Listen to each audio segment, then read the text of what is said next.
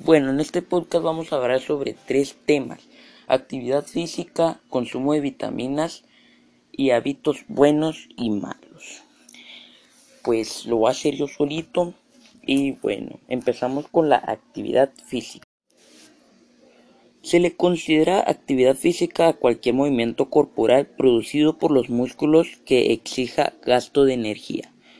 Una actividad tiene muchos conceptos nadar, correr, jugar, saltar y montar en bicicleta, entre otros. Practicar deporte es resultado de un gasto de energía mayor a la tasa de metabolismo basal. A veces se utiliza el sinónimo de ejercicio físico, que es una forma de activar varios aspectos de la condición física. La actividad física que, realiza el ser humano durante un determinado periodo puede ser mayor a 30 minutos y más de tres veces por semana. Generalmente ocurre en el trabajo o vida laboral y en sus momentos de ocio. Y ello aumenta el consumo de energía considerablemente y el metabolismo de reposo. Es decir, la actividad física consume calorías, lo que ayuda a bajar de peso.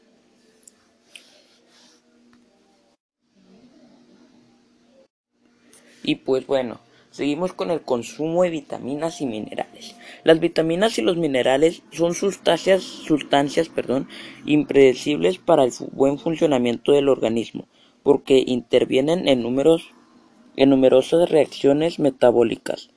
A pesar de que no aportan energía, se necesitan en cantidades mínimas y es imprescindible que se tomen por medio de los alimentos. Las vitaminas y los minerales se encuentran en muchos alimentos que forman parte de nuestra tradición culinaria, como los vegetales crudos, las frutas y la leche, la mantequilla y sus derivados, la carne, el pescado, los huevos, las, legumbres y los aceites vegetales. Entre, entre los minerales más importantes encontramos el sodio, el potasio, el calcio, el magnesio y el fósforo. En España, la dieta tradicional y las horas de sol son elementos favorecedores para que, en general, se considere que hay una buena ingesta de vitaminas y minerales. Aún así, parece conveniente vigilar las pérdidas que se producen durante el cocinado y la conservación de los alimentos. Las pérdidas de vitaminas en los alimentos suelen ser acumulativas, por ello, para minimizar se recomienda consumir productos frescos, utilizar por cantidad de agua en su preparación y reducir al máximo su, cocimiento. Ejemplos de pérdidas de vitaminas los encontramos en la vitamina A, que reduce su actividad cuando se calienta en presencia de oxígeno. La vitamina E, que se pierde en los procesos de fritura o la vitamina C del zumo de naranja, que pierde la mitad de su contenido a la media hora de haber sido exprimida. Además, determinados grupos de población, como los niños pequeños, los ancianos y las mujeres en estados fisiológicos especiales como embarazo y lactancia, presentan, unas necesidades aumentadas. Así, las mujeres en edad fértil deben de aumentar el consumo de ácido fólico como medida encaminada a disminuir el riesgo de tener descendientes con malformaciones congénitas. Y bueno, Seguimos con los hábitos buenos y malos. A continuación vamos a hablar de 10 hábitos buenos para la vida, para cualquier aspecto. Número 1. Mantener una buena alimentación. 2. Dormir las horas adecuadas y que se requieren para un buen descanso. Número 3. Hacer ejercicio. 4. Ahorrar y no desperdiciar. Puede ser dinero, agua, luz, comida, entre otros. 5. Mantenerse informado en todos los aspectos. 6. Tener una buena higiene. 7. Organizarse y planear. 8. Puntualidad en todos los aspectos. 9. Observar y escuchar para tomar decisiones. 10. Separar aspectos de trabajo, de casa y personales. Y ahora vamos a leer 10 hábitos que no son tan buenos como creemos. Así que si los estamos haciendo, pues hay que hacer bien las cosas. Número 1. Hacer ejercicio antes de desayunar. Aunque efectivamente hacer ejercicio en ayunas te lleva a perder peso, lo hace por la disminución de insulina, la hormona que ayuda a consumir glucosa. Como tu cuerpo consigue la energía de las proteínas Es tu músculo el que pierde masa magra y no tu Michelin, que no se reduce lo más mínimo. Nuestra recomendación es ingiere líquidos ricos en azúcares como los zumos naturales de fruta antes del deporte. Número 2. Mascar chicle en situación del cepillado.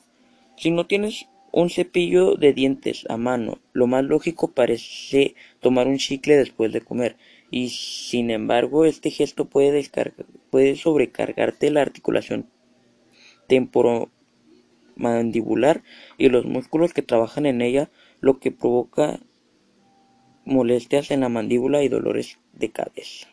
Nuestra recomendación es deja de comer chicle de forma habitual. Tu mandíbula te lo agradecerá. Número 3. Evitar ciertos alimentos con mala fama. Seguro que más de una vez has escuchado que el melón por las noches es indigesto o que no hay que comer chocolate si padeces acné. Y es probable que tú mismo hayas repetido aquello de que el pan engorda. Bien, ni el melón es más indigesto que cualquier otra fruta, ni el cacao, ni, el cacao empeora los granos, ni el, en cantidad ni el pan en cantidad moderada. Contribuye a la ganancia de peso. Nuestra recomendación es no hay ningún alimento prohibido. Comer variado y disipar estos mitos te acarreará a una buena dieta correcta. 4. Beber al menos 2.5 litros de agua al día. Tomar abundante agua todos los días es uno de los hábitos saludables que debería incorporar a tu vida normal, pero la sobrehidratación es perjudicial, como la deshidratación. Si bebes más de 3 litros de agua al día, se produce una bajada de sodio en sangre, hiponatremia, que causa confusión, dolor de cabeza, vómitos e incluso alteración de la función renal. Nuestra recomendación es toma 2 litros diarios de líquido, en los que incluyas el agua y también las infusiones, las sopas y las frutas acuosas. 5. Limpiarse los oídos con bastoncillos. El cerumen es una secreción antiséptica que protege la piel de tu conducto auditivo de gérmenes y agresiones externas. Eliminarlo deja expuesto a infecciones. Si además te limpias con bastoncillos, lo que en realidad estarás haciendo es empujar la cera hacia adentro y generar un tapón con el riesgo añadido de provocarte lesiones en el conducto, heridas, excoriaciones o incluso perforación de tímpano por no tener una visión directa del canal. Nuestra recomendación es, el cerumen tiene una función importante para el oído y solo nuestro otorrino debe eliminarlo cuando sea necesario. Número 6. No enfadarse. La la salud, mental tiene que ver con la posibilidad de sentir la emoción adecuada en el momento adecuado. Enfadarse es importante porque nos ayuda a poner límites, a defendernos, a respetarnos a nosotros mismos cuando sentimos una afrenta y no nos permitimos enojarnos, el daño queda dentro y la rabia se convierte en, resentimiento.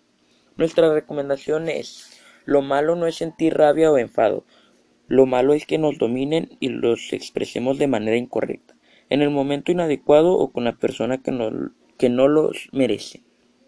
Número 7. Comer por dos durante el embarazo. Durante toda la gestación, el peso que debe ganar es un kilo por mes. Engordar más conlleva riesgos, como la aparición de diabetes gestacional, un mal progreso del parto y que el feto sea de mayor tamaño. Nuestra recomendación es, no hay antojo que valga. Sigue una dieta sana y equilibrada, en la que no es necesario que tomes más cantidad de ningún alimento, a excepción del ácido fólico, el que necesitarás un aporte extra.